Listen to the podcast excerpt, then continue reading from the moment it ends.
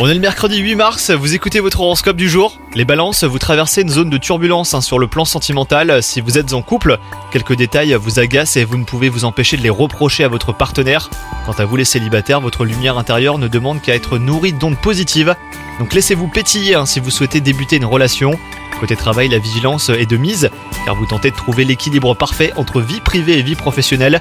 Toutefois, l'une empiète sur l'autre et inversement à tour de rôle hein, les balances. Alors n'hésitez pas à faire un break et à prioriser vos considérations.